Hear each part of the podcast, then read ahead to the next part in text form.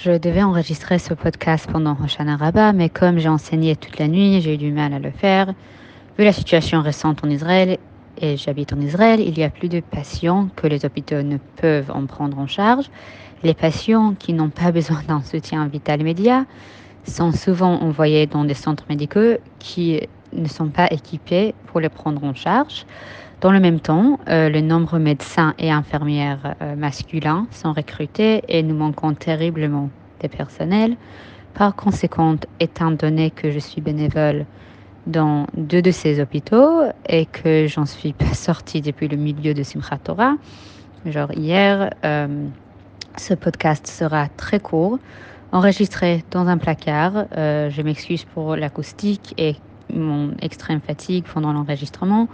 Je m'excuse par avance des erreurs que je ne manquerai pas de commettre en raison de cette fatigue. Et je vais faire de mon mieux pour rester intellectuellement honnête, mais vraiment je vais essayer, mais mon cerveau ne marche pas. Euh, je tiens également à dire que j'ai lancé il n'y a pas longtemps un projet de vente d'autocollants et des autres produits aussi sur Redbubble et que tous les bénéfices des autocollants et des autres produits sont reversés aux familles endeuillées ici à l'hôpital de Levinstein. Euh, beaucoup d'autocollants sont basés sur le Talmud. Nous maintenons une euh, fiable marge bénéficiaire afin que le prix reste bas et que les gens puissent se permettre d'en acheter beaucoup. Euh, j'ai envoyé la rabbinite Miri et au rabbin Émile un cadeau euh, pour leur nouveau bébé de ce projet et qu'ils ont adoré. Et vous pouvez leur en parler pour ceux qui sont intéressés par un don direct ou par l'achat d'autocollants. Je vous enverrai également le lien pour les autocollants où vous pouvez me contacter. Euh, ce moment d'apprentissage de la Torah est dédié à la mémoire de ceux qui ont péri et dans l'espoir de retrouver nos familles et nos soldats kidnappés et de restaturer la sécurité sur la terre d'Israël avec son peuple. Euh, nous terminerons ce podcast par une prière. Euh, dans la méandre du discours talmudique, il existe des fils qui tissent des aperçus profonds sur la nature de l'interaction humaine avec le sacré. Euh, maintenant, on est sur le DAF 54, euh, qui est Nun Daled. Euh, genre, en fait, la conversation commence sur la fin de 30, pas 30, désolé, 53B, mais maintenant on est sur 54 a, je suis mauvais avec le numéro en français, mais bon. Euh, le traité, mais il a, dans le texte extrait, nous fournit euh, une exploration détaillée du domaine euh, du détournement d'objets consacrés, mais au-delà de ces directives à la RIC, il offre une contemplation plus profonde de la relation entre les humains, l'intentionnalité et le divin. En fait, on est dans le traité Kiddushin, je suis désolée. Euh, la question à quoi s'applique la Meïla est à l'origine d'une profonde exploration des frontières entre le sacré et le profane, alors que le discours serpente à travers des cas détaillés tels que les vêtements des Kohanim, genre les prêtres, et la sainteté des Shkalim. Il est sous-tendu par une question philosophique plus large. Comment nous, mortels, humains, nous engageons-nous dans ce qui est désigné comme sacré? De plus, Comment nos intentions, qu'elles soient délibérées ou accidentelles, affectent-elles cette relation?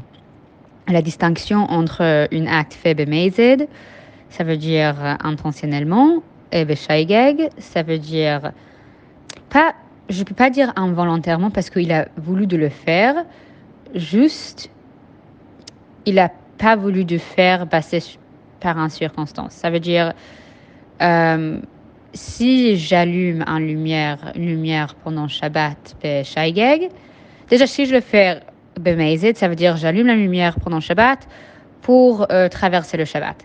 Si j'allume la lumière Beshaigeg, ça veut dire que je voulais allumer la lumière, juste soit j'oubliais que c'était Shabbat, ou soit je ne savais pas que c'était interdit. Ok? Donc, la distinction entre un acte fait bemazed et beshaigeg fait écho au débat philosophique séculaire sur l'intentionnalité et son importance dans la détermination de la moralité d'une action. la position de Rabbi Meir, selon laquelle Hekdesh est enfin, désacralisé, mais pas Beshogeg, suggère une compréhension nuancée de la nature humaine. Elle reconnaît que les êtres humains, euh, liés par leur existence temporelle, sont enclins à l'erreur. Cependant, lorsque cette erreur n'est pas intentionnelle, elle ne diminue pas la sainteté de l'objet sacré. Cette perspective invite à contempler euh, la nature de la faillibilité humaine, l'affirmation selon laquelle les coanimes ne sont pas comme les anges, souligne l'incapacité intrinsique de l'homme euh, à maintenir un état constant de révérence envers le sacré, tout comme les coanimes, malgré leur rôle euh, exalté. Euh, ne peuvent pas se débarrasser de leurs vêtements comme par magie. Les êtres humains, malgré leurs meilleures intentions, ne peuvent pas toujours maintenir une interaction sans faille avec le sacré. Le discours suscite également une réflexion sur la fluidité de la sacralité. Le sacré peut-il devenir profane et dans quelles circonstances? Les discussions sur les vêtements usés des Kohanim et les pierres de Yerushalayim mettant en évidence la nature éphémère de la sainteté. Ces objets qui avaient autrefois une immense valeur sacrée peuvent, avec le temps ou en raison des conditions modifiées, passer dans le domaine du profane. Cette fluidité sert de métaphore à la nature transitoire de la vue, où rien, pas même le sacré, ne reste statique. Dans les points de vue opposés du Rabbi Meir euh, et du Rabbi Yuda, euh, nous voyons une tension entre deux points de vue philosophiques. L'une qui soutient que certains objets possèdent intrinsèquement une marque indélébile du sacré, et l'autre qui considère que la sainteté dépend de l'interaction et de l'intentionnalité humaine. Enfin, euh, les discours talmudiques sur la Mila, bien qu'enracinés dans les subtils halachiques, offrent une réflexion profonde sur la condition humaine. Condition, condition, je ne sais pas. Nous sommes des êtres pris dans la danse entre le sacré et le profane, naviguant constamment entre nos intentions et nos actions dans ce paysage sacré. Et en parcourant ce chemin, nous nous rappelons cette belle vérité philosophique les Kohanim ne sont pas comme les anges. C'est dans notre imperfection que réside notre profonde capacité à nous engager, à comprendre et à vénérer le sacré. Telle est la l'essence de l'existence. Dans la danse entre l'intention et l'action, entre le sacré et le banal, nous trouverons la beauté profonde de l'expérience humaine. אבינו שבשמיים, צור ישראל וגואלו, ברך את מדינת ישראל, ראשית צמיחת גאולתנו. הגן עליה בעברת חסדך, ופרוס עליה סוכת שלומך. ושלח אורך ועמיתך לראשיה, שריה ויועציה, ותקנם בעצה טובה מלפניך. חזק את ידי מגיני ארץ קודשנו, והנחילם אלוהינו ישועה ועטרת ניצחון תעטרם, ונתת שלום בארץ ושמחת עולם ליושביה. ואת אחינו כל בית ישראל פקד נא בכל ארצות פזוריהם, ותוליכיהם מהרה קוממיות לציון עירך ולירושלים משכן שמך, ככתוב בתורת משה עבדיך, אם יהיה נדחיך בקצה השמיים, משם יקבצך השם אלוהיך ומשם ייקחך. ואביאך השם אלוהיך את הארץ אשר ירשו אבותיך וירשת, ועטיבך וירבך מאבותיך. ויחד לבבינו לאהבה וליראה את שמך, ולשמור את כל דברי תורתך. ושלח לנו מהרה בן דוד משיח צדקתך, צדקך, לפתות מחקקת ישועתך.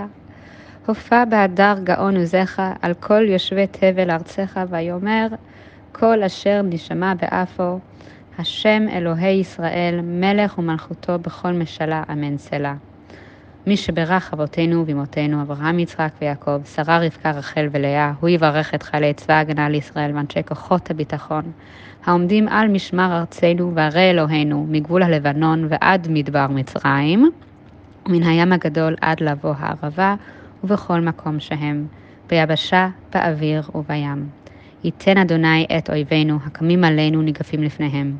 הקדוש ברוך הוא ישמור ויציל את חיילינו מכל צרה וצוקה, מכל נגע ומחלה, מכל התנהגות מתנשאת ובלתי הולמת מצידם, ומחילול השם, וישלח ברכה והצלחה בכל מעשה ידיהם. ידבר שונאינו תחתיהם, ויתרם בכתר ישועה ובטרת ניצחון. וקוים בהם הכתוב, כי אדוני אלוהיכם ההולך עמכם, להילחם לכם עם אויביכם, להושיע אתכם ולומר אמן. מי שברך אבותינו אברהם, יצחק ויעקב, יוסף, משה ואהרון, דוד ושלמה. הוא יברך וישמור וינסור את נעדרי צבא ההגנה לישראל ואת השבויים בתוך שאר אחינו בית ישראל הנתונים בצרה ובשביה, בעבור שהקהל וכל עם ישראל מתפלל בעבורם, הקדוש ברוך הוא ימלא רחמים עליהם ויוציאם מחושך וצל מוות, ומוסרותיהם ינתק, ומצוקותיהם יושיעם, וישיבם מהרה לחיק משפחותיהם. יודו לאדוני חסדו ונפלאותיו לבני אדם, ויקוים בהם מקרה שכתוב, ופדויי אדוני ישובון, ובאו ציון מרינה ושמחת עולם על ראשם, ששון ושמחה ישיגו, ונשאו יגון ואנחה, ונאמר אמן.